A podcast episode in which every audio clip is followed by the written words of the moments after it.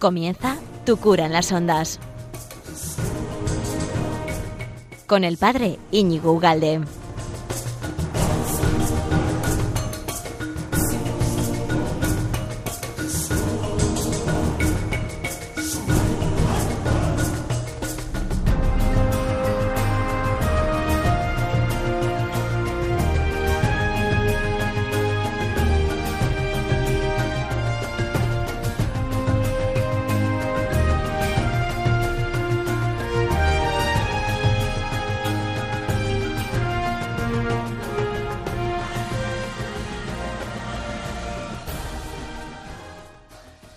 Pues muy buenos días, amigo de Radio María. Bienvenido a este nuevo programa de Tu cura en las ondas, a este estupendo jueves 21 de enero, que ya prácticamente se ha acabado este primer, bueno, quedan 10 días, hemos pasado dos tercios. En fin, em, fantástico, ¿no? Ya, ya hemos pasado cierta cuesta de enero. Y, en este programa, en esta casa de Radio María, eh, que queremos hacértelo pasar bien, queremos además que aprendas y además que reces, si puede ser, y todo eso en, bueno, con el esfuerzo de muchísima gente y con la generosidad económica de muchos de vosotros que, os habéis portado tan bien con vuestra aportación generosa en esta campaña de Navidad. Os lo agradecemos de, antemano. Lo agradezco un poco tarde porque, claro, el programa es quincenal y queda como queda. Pero bueno, eh, agradecidos todos. Bueno, pues en este programa tengo tres bloques, como siempre. El último se me va un poco, ¿eh? porque tengo demasiadas cosas que quiero deciros, pero bueno, pues lo que dé de sí el tiempo, pues da. Y si no, pues para otro día, ya está, ¿no? Porque sé que eres fiel a este programa y a Radio María, así que nada. Bueno, los tres bloques que tengo preparado, el primero sería el obvio, eso que cuando vas ahora a misa estás escuchando, el octavario para la unidad de los cristianos. ¿eh? Eh, el segundo, como te prometí, ese segundo bloque o punto de vista de la eutanasia, que hoy sería desde el punto de vista médico, de, un responsable de cuidados paliativos. Y el tercero sería recomendaciones varias, ¿no? que sería un libro que ha vendido más de 30.000 ejemplares, que tiene 16 ediciones y que es muy facilito de leer y tiene, tiene como un alma o un carisma el libro mm, verdaderamente eh, maravilloso. ¿no? Quizá es un... Bueno, luego te lo presento, así te quedas con, con la guinda. Y luego, como no, ¿no? este año Josefino, que nos convoca el Santo Padre, eh, al que nos acogemos a, bueno, pues al cuidado y al patrocinio del patrón de la Iglesia, ¿no? San José, que yo lo tengo aquí. Bueno, pues comenzamos ya.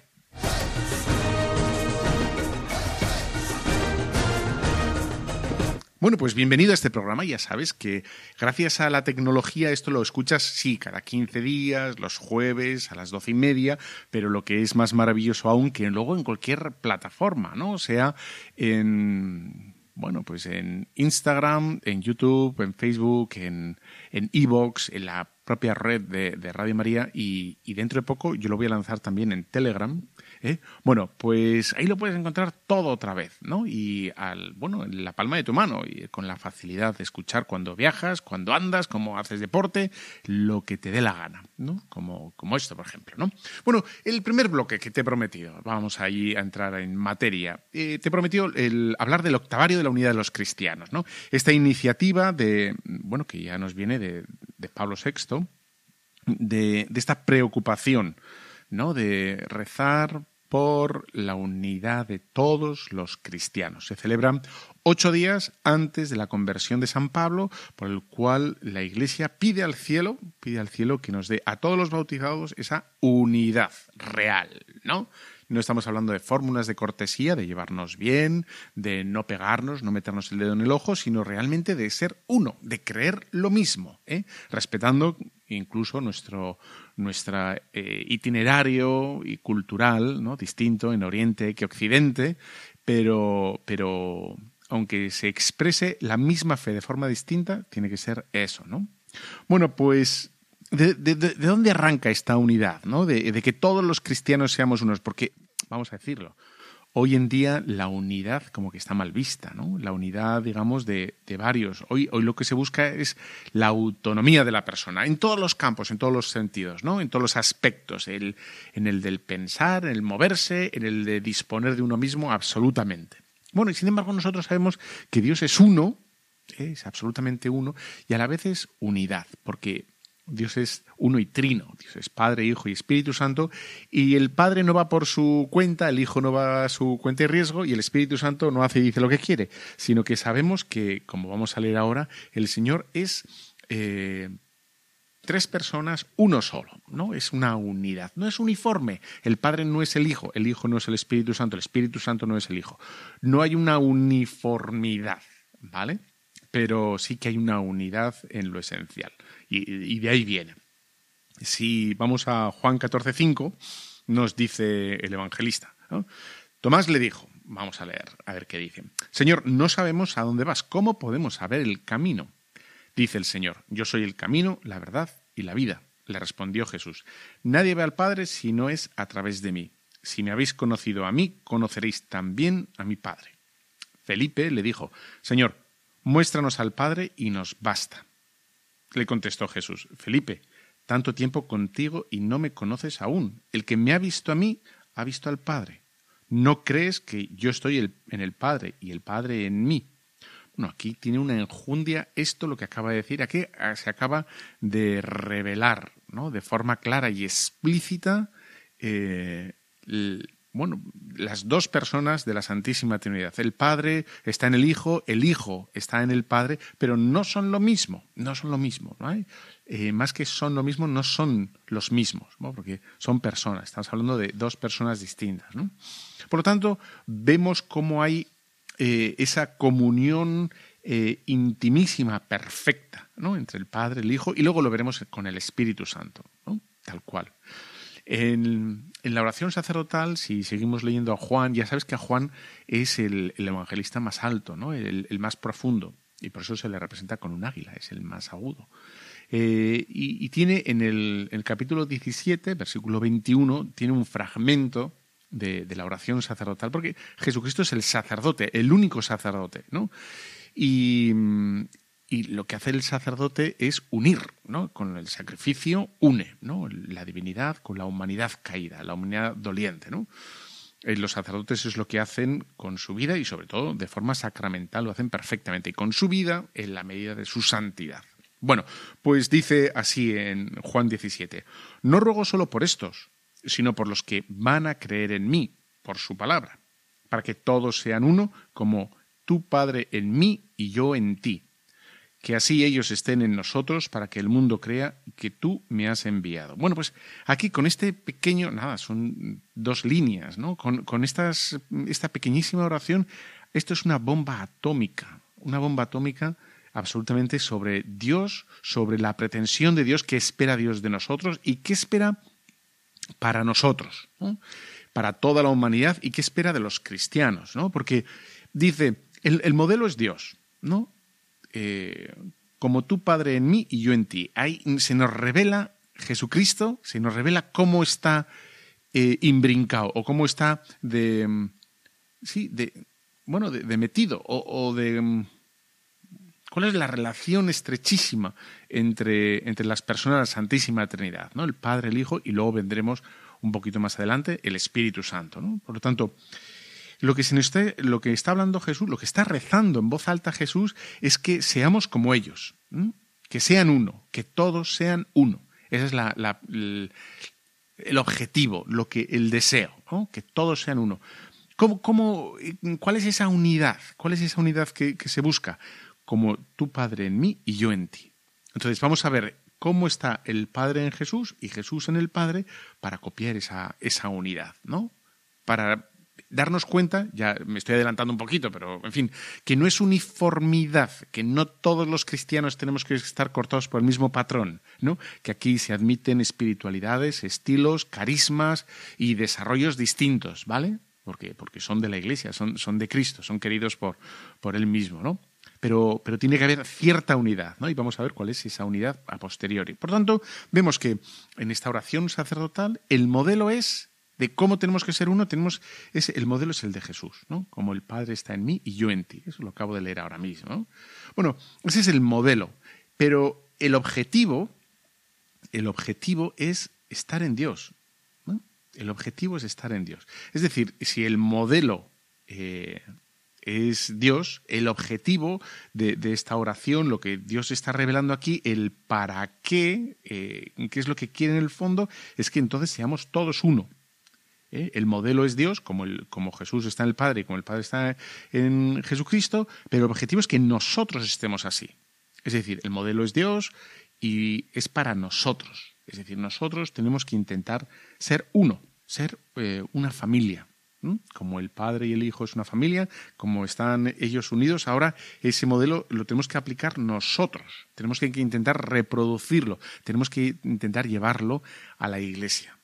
Tenemos que hacerlo vida, tenemos que que se cumpla de verdad, que no sea, eh, en fin, algo mm, digamos que no se materialice, sino todo lo contrario, algo que se materializa en lo concreto, ¿no? en lo cotidiano no solo cuando rezamos el Padre Nuestro, que cuando decimos ese nuestro, se supone que estamos, se supone, ¿no? que estamos incluyendo a todos, a todos los cristianos, incluso a todos los hombres, aunque no sean cristianos, pero, pero no, lo tenemos que llevar a la práctica de verdad. ¿no? no, yo por este no rezo. Mm, pues mal, mal hecho, ¿no? Y entonces, y aquí en esta pequeña oración que, que, acabo de, recitar, de, la oración sacerdotal del, Señor, Juan 17, 21, se nos va a decir cómo es el, instrumento, el secreto, la forma de conseguirlo, ¿no? que es, eh, lo dice el Señor, y lo voy a enseñar ahora, ¿no? es la oración y la enseñanza y la predicación. Y en definitiva es la fe. Entonces dice, no ruego, ¿eh? aquí está el tema, ¿no? no ruego solo por estos. Es decir, Jesús estaba rezando, ¿no? Pero no solo estaba rezando para confirmar a esos doce, a esos doce que tenía delante, ¿no? o los once, porque Judas ya, había marchado. Bueno, eh, no ruego solo por esto, sino por los que van a creer en mí. ¿no? Eh, aquí estás tú y yo, estamos tú y yo. El Señor en ese momento, como ves, dice explícitamente, ¿no? Eh, algunas veces cuando, cuando predicamos y decimos que el Señor nos tenía presente a todos, em, alguno puede como torcer un poco el morro diciendo, ah, esto es un poco exageración, demasiado piadoso, ¿no? Demasiado bueno como para ser real. O sea, esto es como, como consideraciones piadosas posteriores que se han ido añadiendo al Evangelio de santos, de místicos, bien pensantes, bien, bueno, pues eh, que quieren hacer el, mejor bien posible y van añadiendo cosas que son espurias, que no serían auténticas. Pero, pero no, no es verdad, ¿no? Dice explícitamente el Señor, no ruego solo por estos, es decir, está rezando, rogando por ellos, ¿no? Pero, pero también está rezando por nosotros, ¿no? Por los que creen en mí, por su palabra. Es decir, los que van a llegar después, que aquí estamos, gracias a su palabra. ¿no? Dice, lo dice explícitamente. No, no ruego solo por esto, sino por los que van a venir a que crean en mí, por los que van a venir a creer en mí por su palabra. Es decir, que es la palabra, de, la palabra, la predicación de los apóstoles y en definitiva la tuya también con los tuyos, lo que van a hacer que vengan otros ¿eh? a creer en Cristo y seamos todos uno, como el Padre en mí y yo en ti, ¿no? Y para que nosotros estemos en Dios y el mundo crea. ¿Ves cómo está imbrincado? Todo se reclama el uno al otro, ¿no? Eh, todo se lo pide el uno al otro. Entonces, la meta, por tanto, es esa unidad que existe en Dios, ¿no? La comunión entre el Padre, el Hijo y el Espíritu Santo, que es unidad de afectos, los quereres de Dios, el, amor del Padre al Hijo, el amor del Hijo al Padre, que es el Espíritu Santo, ¿no? Que, son, es la tercera persona, ¿no? Que, que, bueno, que procede del Padre y del Hijo, así, porque es el puro amor que se tiene entre los dos, ¿no? Y es tan sumamente intenso y tan sumamente perfecto que lo que hace es expirar la tercera persona, ¿no? Son, son los, mismos, los mismos intereses, el mismo ideario, ¿no? la uniformidad a la que me refería antes sería lo externo, ¿no? Y como cuidar mucho lo externo, ¿no? Pero, pero esto no es la unidad. Eso sería propiamente la uniformidad. Mira, un, por ejemplo, un convento benedictino, ¿no?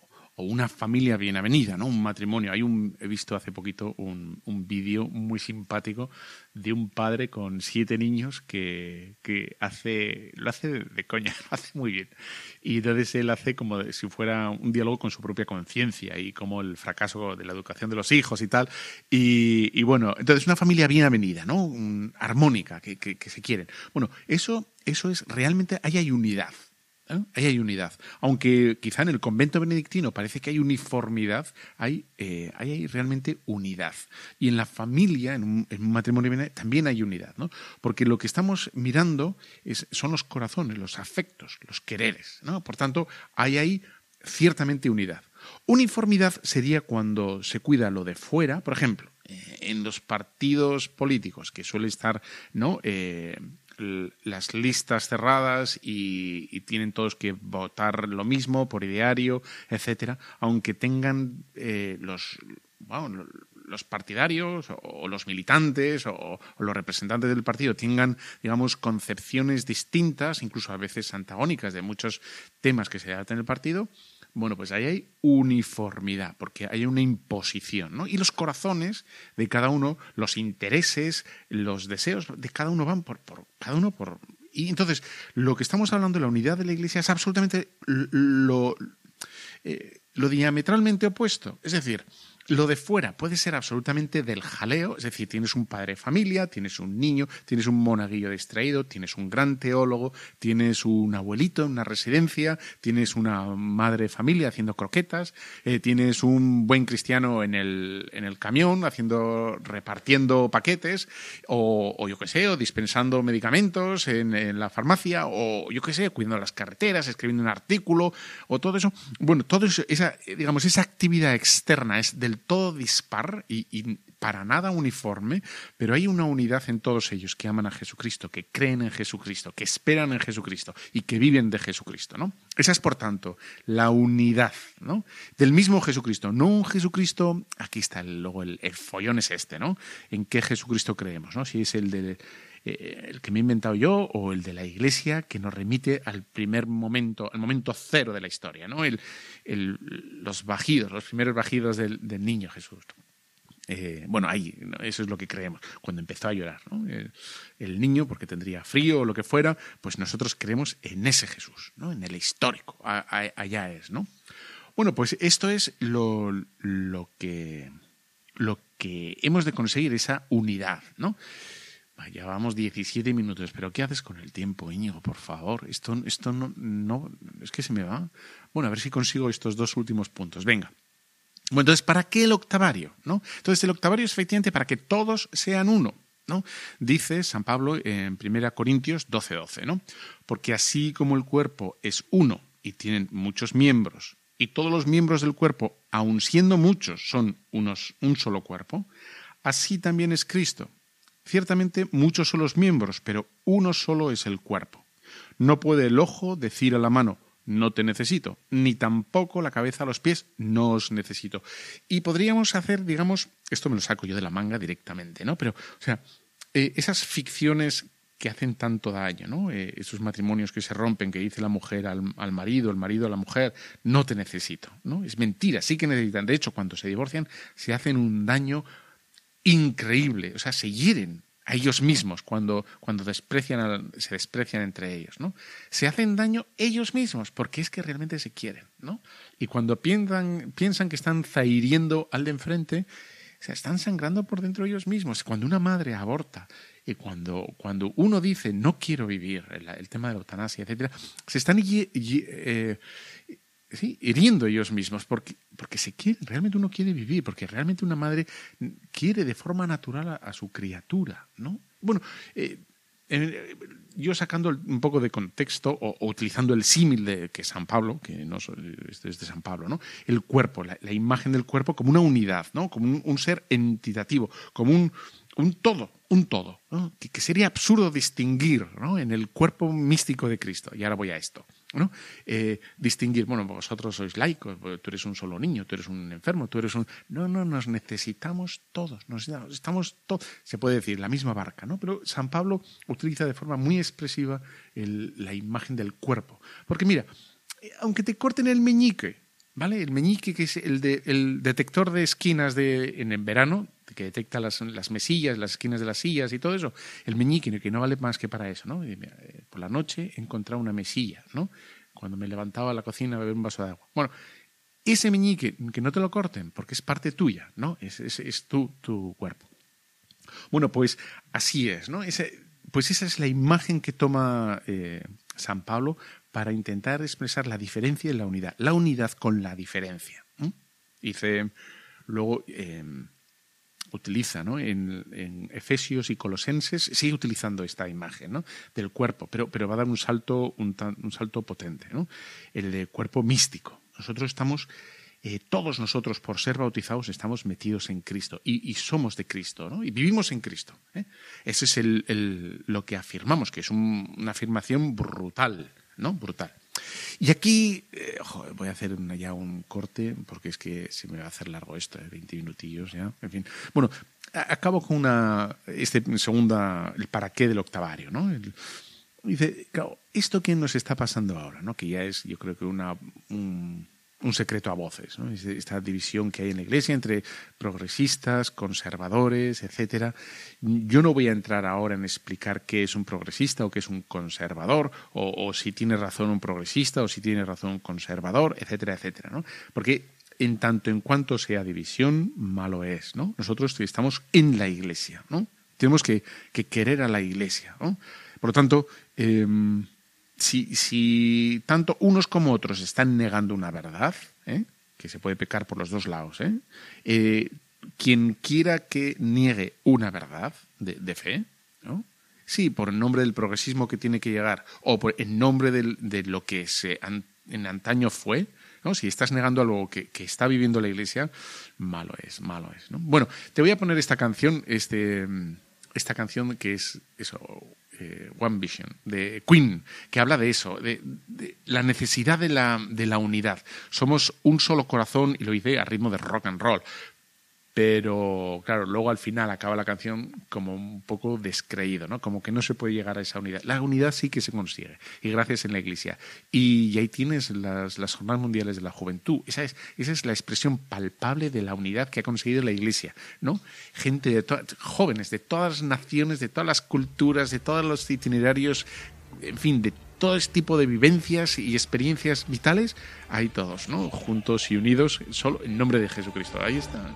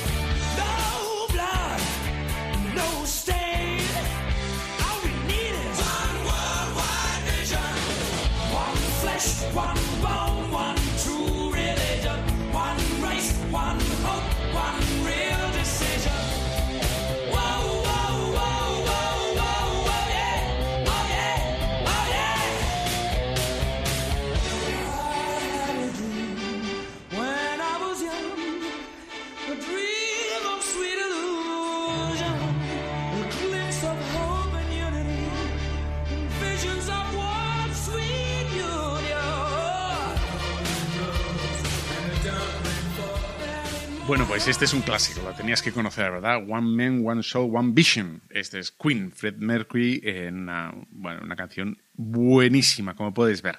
Y bueno, pues bienvenido. Este, seguimos aquí en este programa de Tu cura en las ondas, que ya sabes que lo encuentras luego en, en Internet, un montón de plataformas, Evox, en YouTube, en la misma web de Radio María, etcétera, etcétera.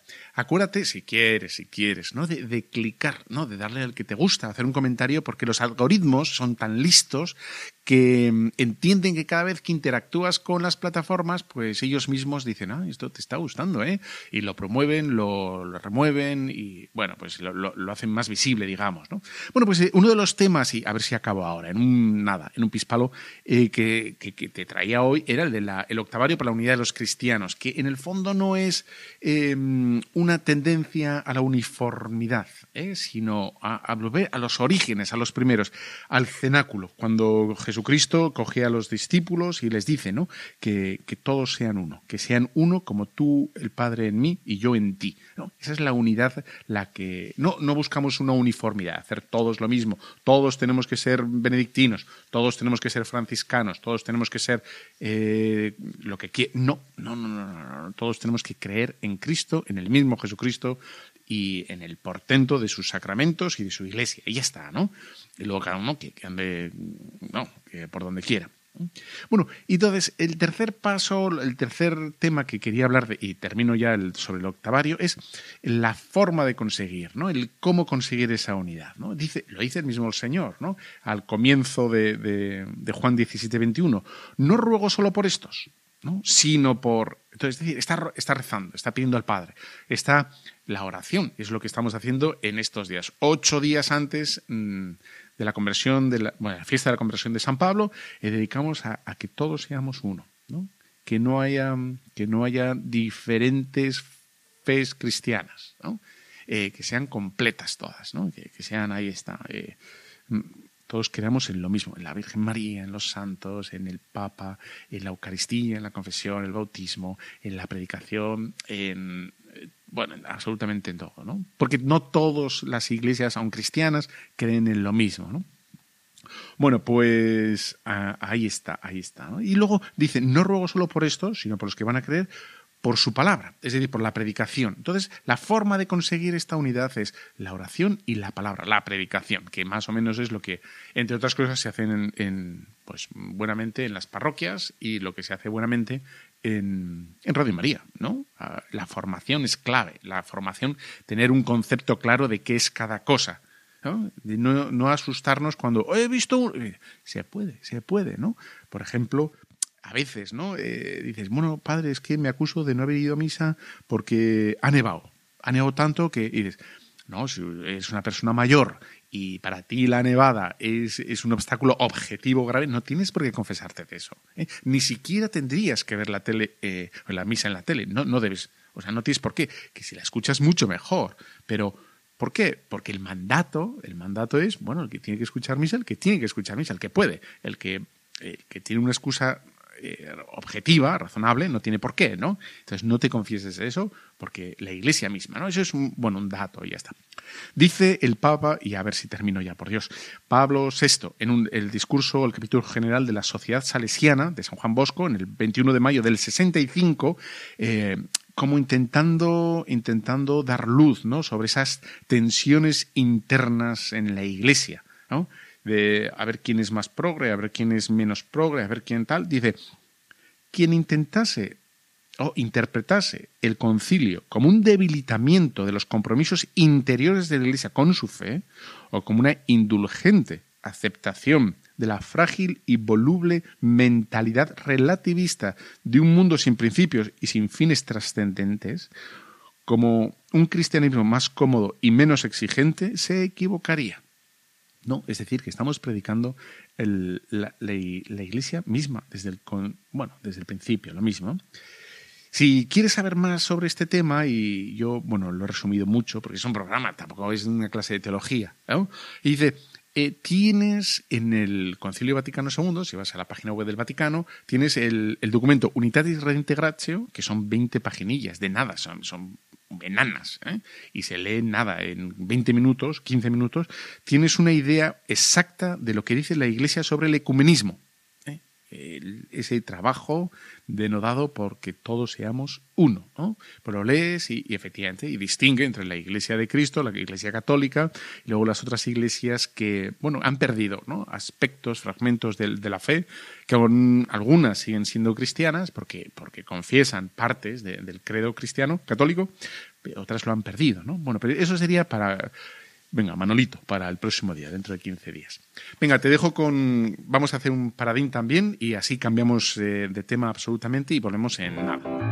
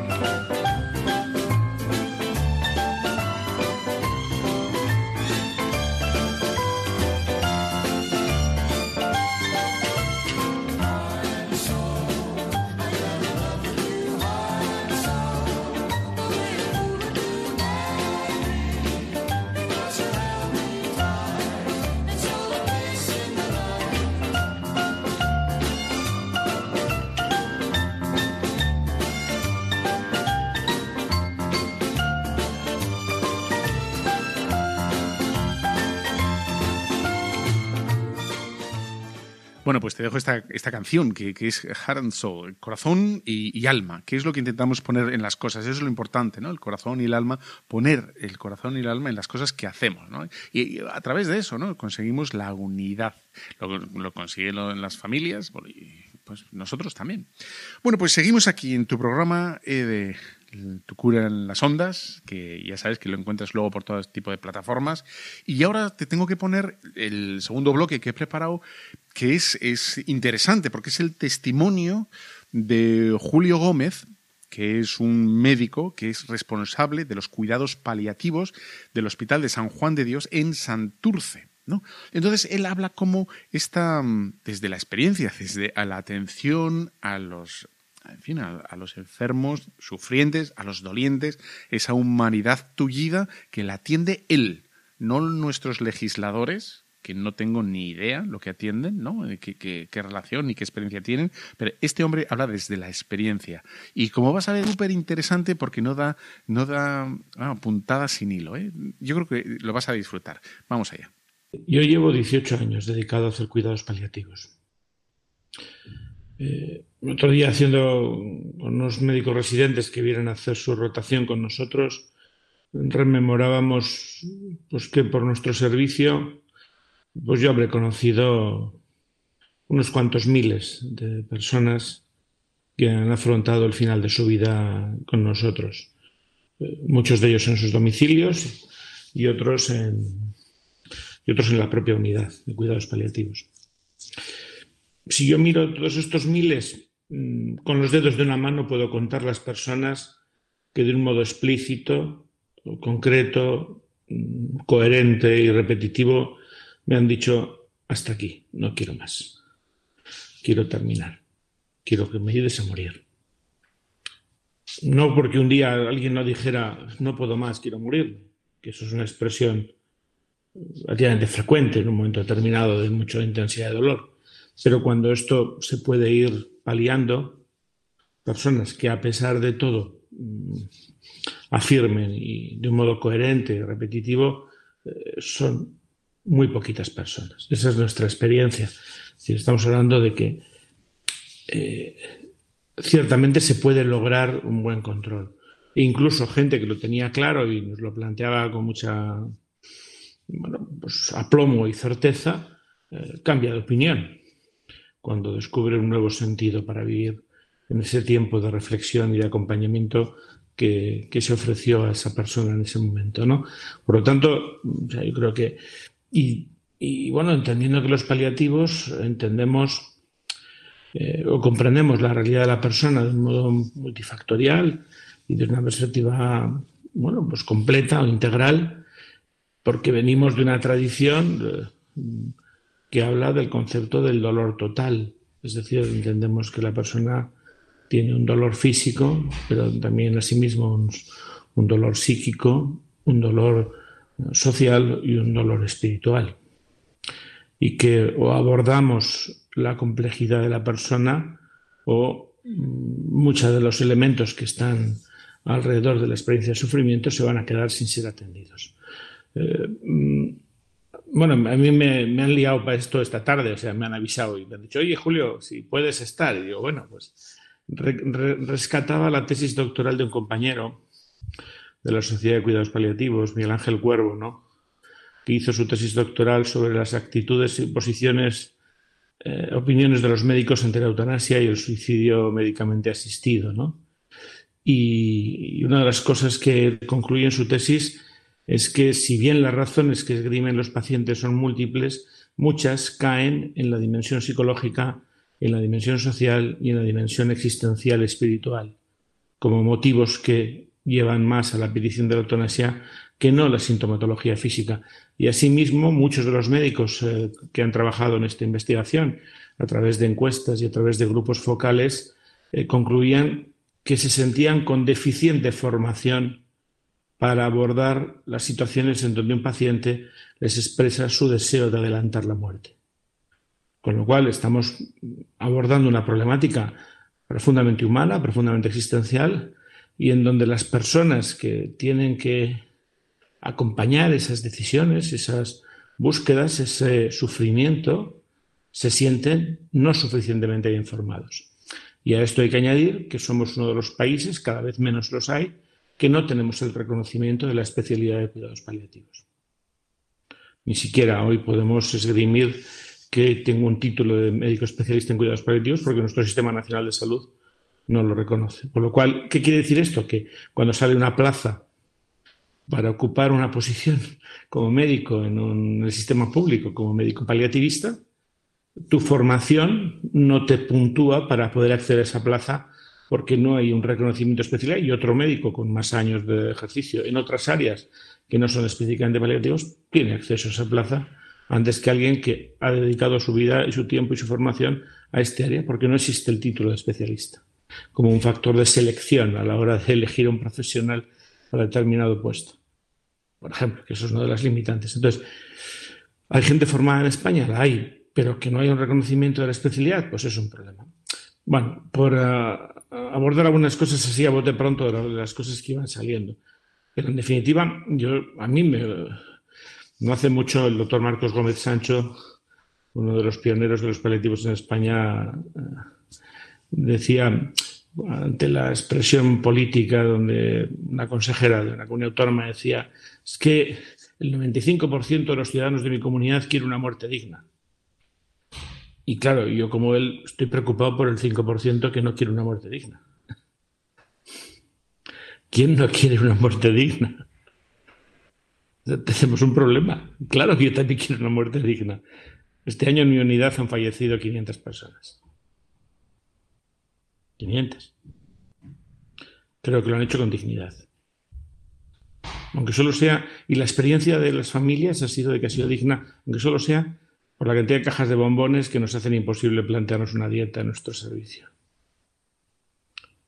Es decir, todo el mundo queremos una muerte digna. Si nos preguntan y nos hacen una encuesta, ¿tú quieres una muerte digna? Hombre, claro. ¿Que hace falta una ley para bien morir? Vale.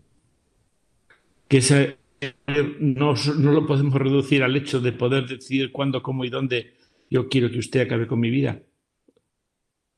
Me parece tan reduccionista. ¿Qué garantiza una buena muerte? Una eutanasia. ¿Qué lo garantiza? Una buena muerte. Pues lo garantiza que tengo acceso a, unos cuidados eh, integrales, por profesionales formados. Lo garantiza que tengo unos servicios hospitalarios adecuados y adaptados a ese momento o la posibilidad de poder ser atendido en mi domicilio, si así lo prefiero. Lo garantiza que hay una ley de dependencia que hace más fácil la vida a las personas de mi familia que asumen la tarea de cuidarme en la última etapa de mi vida y pueden apoyarme y pueden estar conmigo lo garantiza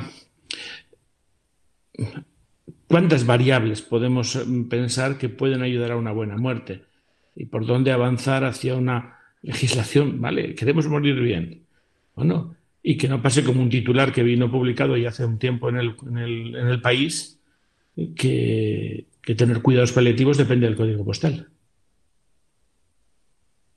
Y hoy por hoy, por desgracia, en nuestro país eso es así. Según cuál sea mi código postal y dónde esté, tengo acceso o no tengo acceso a cuidados paliativos. Yo me resisto a hacer un debate paliativos versus eutanasia.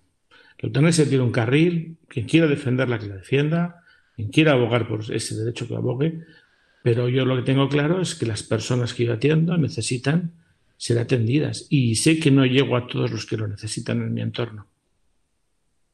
Sé que no llego a todos y sé que mis compañeros paliativistas no llegan a todos. Y a los que no llegamos, ¿qué les queda? ¿Cómo afrontamos el sufrimiento de nuestros conciudadanos? ¿Cómo nos planteamos socialmente qué hacer con el sufrimiento? Porque lo que está claro es que hay sufrimiento. Y hay un sufrimiento que es evitable, y tenemos drogas maravillosas que alivian mucho el sufrimiento físico, pero también sabemos que hay un sufrimiento inevitable. Yo no puedo quitar el sufrimiento de unos hijos ante la pérdida de su padre o de unos padres ante la pérdida de su hijo. Ese sufrimiento es inevitable. Pero tenemos mecanismos que dan respuesta a los sufrimientos inevitables. ¿Cómo nos posicionamos socialmente ante el sufrimiento? ¿Cómo nos entrenamos en acompañar y cuidar el sufrimiento? ¿Qué dispositivos tenemos para acompañar esas experiencias? Yo creo que reflexionemos, hagamos leyes, pero hagamos leyes que realmente respondan a la, a la problemática, no que solucionen una pequeña parcela del problema, para algunos pocos, o que dejen sin alternativa a muchos otros. Este es un poco el, el, el la reflexión, y desde cuidados paliativos como sociedad, nos dicen, ¿y ustedes qué opinan de, la eutanasia? Nosotros decimos, lo que queremos es que, pues que la gente tenga acceso. Y ya veremos. Yo les digo, varios miles, siete, ocho mil personas he visto, cinco casos de personas que repetidamente me han planteado este tema. Y una de ellas cambió de opinión. Decías que han pasado por, por, vuestro, por vuestra unidad unas 10.000 personas. De paliativos de paliativos, que al final... El, este, este, año, este han, pasado 500 personas este año solo, por la unidad y otras 180 eh, en los domicilios que estamos atendiendo este año. Y eso pensando que cubrimos solo a una parte del territorio de Vizcaya. y en estos años... Sí, son datos. Son datos. una de las cosas que, que leyendo la ley nos ha llamado, a mí me ha llamado la atención, es, por ejemplo, el tema de que va a haber un registro en el que se va a registrar qué médicos eh, están, tienen objeción de conciencia y quiénes no con respecto a la eutanasia. Eso eh, os coloca en muy mala posición. Sí. bastante, complicada. Sí. Yo lo que quiero es que me registren con una persona que quiere ayudar a bien morir a la gente. Y ya está. Porque es lo que quiero y porque es lo que llevo haciendo los últimos 18 años de mi vida. Ayudar a que la gente muera bien. Y, que me den, y que me den las herramientas y los medios para poder ayudarla. Y, no crees que esta ley también, uno de los problemas que puede, que puede acarrear es que la relación médico-paciente cambie? Porque hasta ahora tú vas al médico confiando que va a hacer todo lo posible por, por salvarte puede un momento que piensas, igual hay un punto de inflexión en el que el médico cambia de opinión y ya no decide salvarme, tira en la toalla cuando yo no le he tirado. Ese, es uno de los temores que existen, es decir, que la relación médico-paciente se pueda ver eh, desvirtuada ante las eh, bueno, pues, segundas intenciones que el profesional pueda tener. Y yo creo que lo que hay que afirmar es el compromiso profesional con el sufrimiento de las personas. Este hombre que os decía, Marcos Gómez, hace muchos años le oí decir que el médico no acude para aliviar el sufrimiento, acude porque están sufriendo. O sea, ese es lo que motiva al médico acudir a alguien que está enfermo. Acude porque está sufriendo. Y ya veremos lo que puede hacer con ese sufrimiento. Hay, sufrimientos que podrá eliminar por completo, algunos solamente los podrá paliar en parte y otros a lo mejor lo único que le queda es hacer compañía y presencia ante ese dolor o sufrimiento que no va a poder quitar, pero que no va a rehuir. Entonces, claro, la relación médico-paciente puede verse alterada ante esta situación. Por eso yo creo que hay que seguir reclamando que se desarrollen políticas que garanticen y den seguridad a las personas. Los profesionales que me atienden van a velar porque yo esté lo mejor posible. Y luego otro problema añadido, que antes lo comentaba el ponente anterior, era que en, una sociedad en la que no hablamos de la muerte, porque no hablamos, esto es un tabú social, resulta que solo hablamos de ella para pedir elegirla. Yo me gustaría poder hablar de la muerte. Nosotros en nuestro entorno hacemos algo que hemos importado del, mundo anglosajón, que son los Death Café. Nos reunimos en un bar de Santurce, personas, a hablar de la muerte. Lo están haciendo en Guecho, lo están haciendo en Bilbao, están... vamos a hablar. Porque cuando reincorporamos el hecho de la muerte con una parte de la vida, como cuando podemos hablar con naturalidad de lo que supone el hecho del vivir y el morir, podemos luego afrontar los diálogos y debates que hacen necesarios con naturalidad, asumiendo que la muerte es un elemento más de la vida. Pero no es la es una parte más. Y la muerte ya no es la vida, es la muerte. El morir, ese proceso, es lo que tiene que ver. Y luego, otro debate enorme es que hay un lío enorme de conceptos eutanasia. Y le ponemos calificativos a eutanasia. Activa, pasiva, indirecta, eh, ortotanasia, eh, criptotanasia, cacotanasia. Hacemos una cantidad de nombres, un lío, y al final parece que el lema que ha quedado es los que están... Y digo, la muerte de una tienen que ir al psiquiatra. Porque tienen un problema. Yo quiero morir dignamente. Entonces, clarifiquemos términos, porque desde luego hoy no hay claridad, ni entre profesionales hay una claridad de los conceptos. Y confundimos lo que es el rechazo a un tratamiento de una persona con una eutanasia. O confundimos una sedación paliativa con una eutanasia. O confundimos la adecuación del esfuerzo terapéutico con una eutanasia.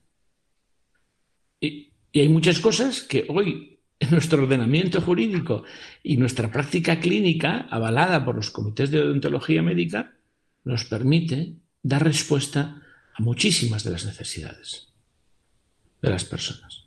Evidentemente, del suicidio tampoco se habla socialmente. ¿eh? Yo ahí difiero un poquito con lo que decías. Eh, eh, no se habla del suicidio.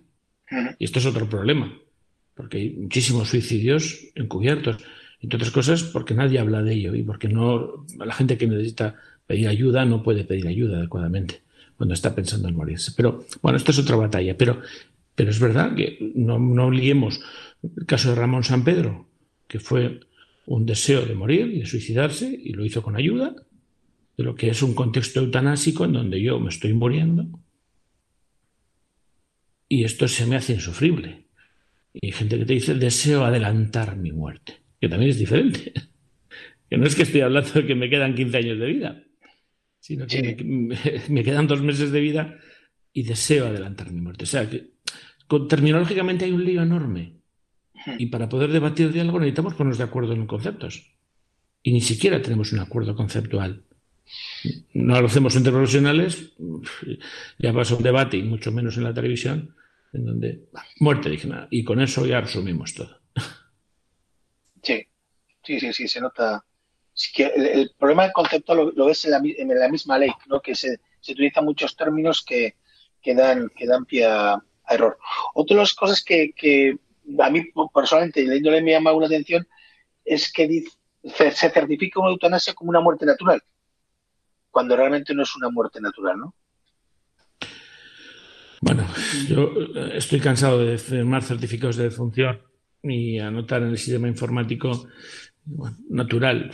No sé si el, cáncer de base del suelo de la lengua es una muerte natural, pero bueno, se ha muerto por una enfermedad. Eh, o sea, tenemos que asumir que es parte de la vida, que nos vamos a morir, pero, pero es verdad que eh, para mí es distinto un señor que quedándose tetrapléjico, me dice, yo no quiero vivir así, pero me pueden quedar 20 años de vida, a un señor que le quedan dos semanas de vida y me dice que no puede aguantar estas dos semanas con vida o al menos con conciencia. Para mí son dos situaciones totalmente diferentes.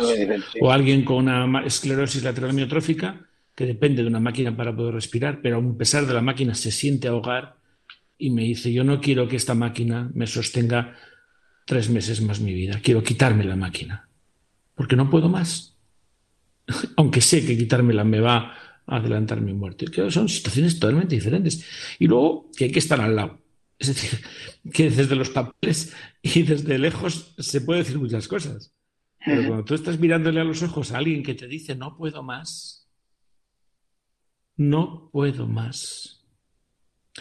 Claro, y estoy interviniendo, ¿eh? es decir, en equipo, por suerte, cuento con psicólogos, cuento con expertos en atención espiritual, cuento con trabajadores sociales que remueven Roma con Santiago para buscar todo tipo de ayudas, cuento con fisioterapeutas para darle a veces soporte físico, manual, para aliviar. O sea, somos un equipo completo y, y aún así a veces y te miran los ojos y entonces, bueno, pues hay que estar ahí, ¿no? Y a mí a veces cuando oigo a algunos afirmar cosas desde la distancia, de la realidad, también me da un poco de, rabia. bajen un poquito a la realidad, siéntense a la de las personas, pero por favor, además, comprométanse con ellas, den respuesta, pongan medios. Que no dependa de que yo vivo en, este barrio y tengo un equipo de paliativos, pero si vivo en aquel otro ya no llega. ya no llega.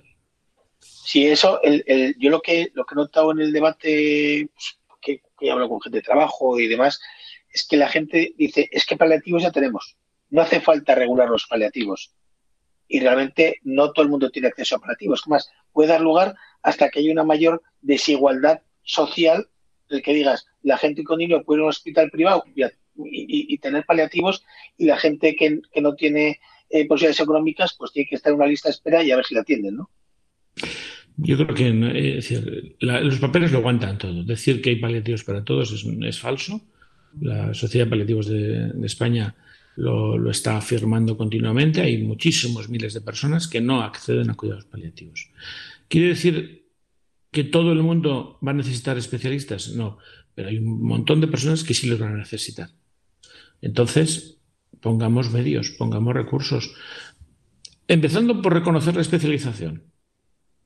Cosa tan simple como esa para que así me asegure de que el que me atiende sabe de esto. Una cosa tan sencilla. No pedimos mucho. El que me atiende sepa paliativos. Y además esté acreditado con formación en cuidados paliativos. Hoy no siquiera tengo esa garantía de que esté acreditado. Porque no lo exige la ley. Porque no existe el reconocimiento de la especialidad en nuestro país, no, a diferencia de otros muchos de Europa. Ni siquiera se estudia cuidados paliativos en la mayoría de las facultades de medicina. Pasar por la rotación de cuidados paliativos para un médico de familia es optativo. Por suerte, cada vez hay más sensibilidad y eligen rotar. Pero, o sea, ¿cómo puede ser optativo? O sea, es que nunca va a atender a un enfermo al final de su vida el médico. Sí. O sea, tiene que pasar por cirugía alguien que seguramente no va a operar en su vida nada. Porque además ha elegido ser médico y no cirujano. Fantástico. Pero no va a pasar nunca para una unidad de paliativos. Pero bueno, sea, o sea que hay muchas carencias que pueden garantizar una buena muerte. Entonces, peleemos por una ley de buena muerte. Genial. Pero esto es un parchecito para algunos y yo no voy a condenar a alguien que me dice, Julio, no puedo más, quiero morir. ¿Cómo te va a condenar si es tu dolor y tu sufrimiento? Puedo entenderlo, puedo acogerlo humanamente. Y luego yo, Julio Gómez, tendré que decirme, yo puedo ser quien te ponga la inyección que me estás pidiendo o yo no estoy ni psicológica ni moralmente listo para hacer esto que me estás pidiendo. Y aún así, querer seguir a tu lado cuidándote. Pero yo puedo, o sea, a mí un señor me dice, no puedo más, quiero acabar ya.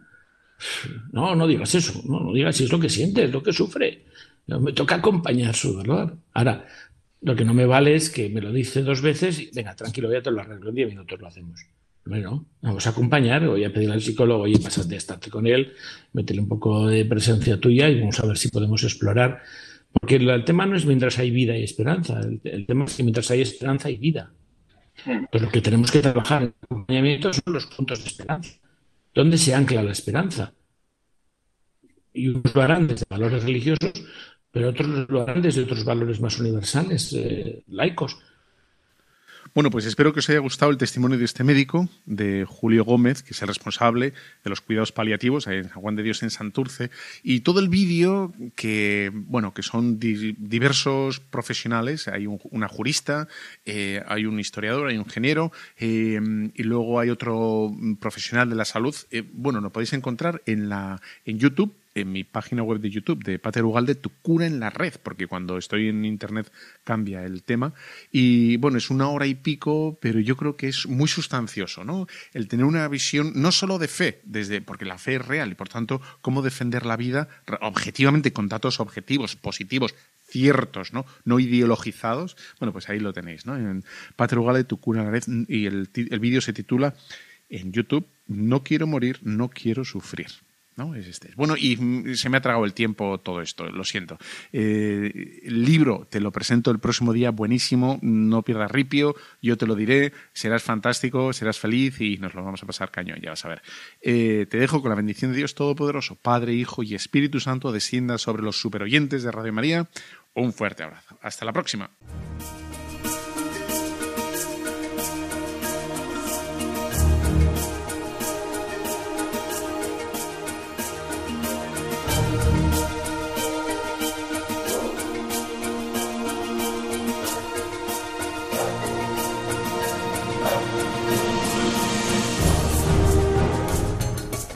Han escuchado Tu cura en las ondas con el padre Íñigo Ugalde.